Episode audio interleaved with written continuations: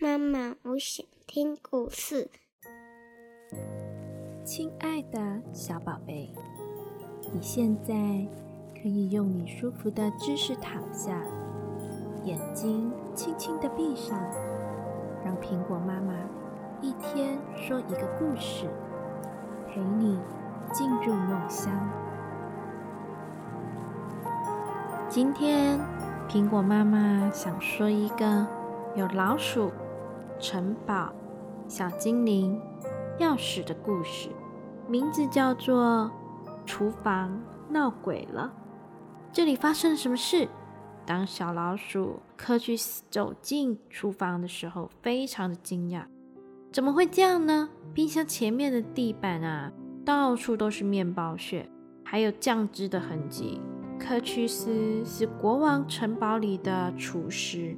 昨天啊，我把这里全部都打扫得干干净净，还有把厨房的门锁了起来。小老鼠一边摇着头，一边看着手中的钥匙。小老鼠，他决定了，今天晚上我倒要瞧瞧看，是哪个家伙做的好事。到了晚上啊，科屈斯精神特别好，一点都不想睡觉。冰箱突然自己打开，一道光照在一个小精灵的身上。他剥下了一块蛋糕，用汤匙舀了一口汤，然后闻了闻，说：“嗯，好吃，好吃。”小老鼠跳出来，很生气的说：“你很喜欢是吗？”小精灵啊，他吓得连手上的汤匙都掉到地上，因为觉得很抱歉。小精灵的身体几乎变成透明，完全看不见了。亲爱的科屈斯，你煮的东西啊，实在是太美味了。小精灵轻声地说：“我实在是忍不住。”小老鼠好奇地问：“但是你为什么不吃下去呢？”小精灵轻轻地笑着说：“你看，我根本就没有身体，像我这样子的精灵啊。”根本就没办法吃东西，但是我有一个特别灵敏的鼻子。你的东西实在是太香了。这个赞美啊，让小老鼠听了很高兴。他决定送给小精灵一个礼物。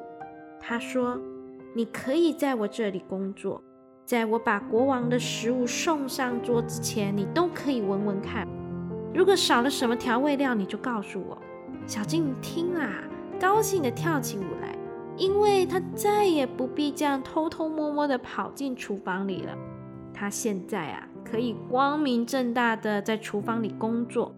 嗯，明天他就可以正式上班了。明天啊，你不只可以闻到食物香喷喷的味道，还可以好好享受美食呢，我的小宝贝。好喽，现在啊，该是你。闭上你的小眼睛的时候了，做个甜甜的美梦吧。明天就将会是美好的一天。妈妈，我爱你，晚安。晚安，我的小宝贝。